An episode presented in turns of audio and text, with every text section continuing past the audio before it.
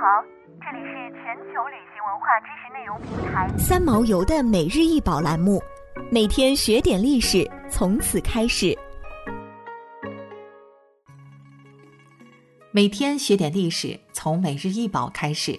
今天给大家分享的是春秋西尊。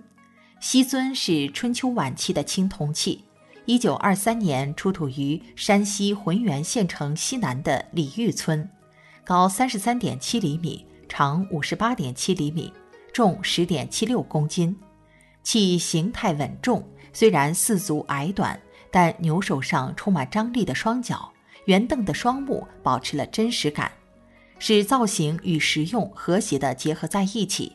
纹饰精美，牛手、颈、身、腿等部位装饰有以盘绕回旋的龙蛇纹组成的兽面纹。通过纹饰可以看出印模技术的使用。在牛颈及郭形器上是有虎、犀等小动物的浮雕，形态生动，著作精美，现收藏于上海博物馆。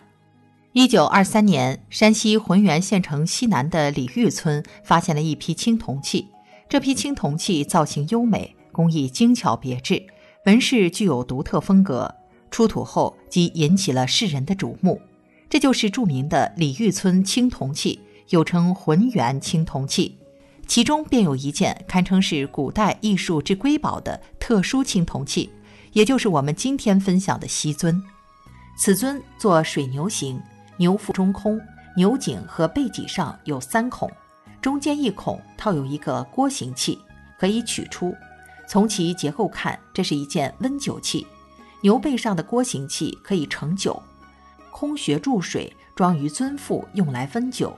用动物形态设计成酒器尊的外形，为中国青铜器的一个特点。这种器物在青铜器发展中可谓是前无古人后无来者。由于其造型与西尊近似，而在考古和文献中均未有合适的名称取代，便也沿用旧称，把它命名为西尊。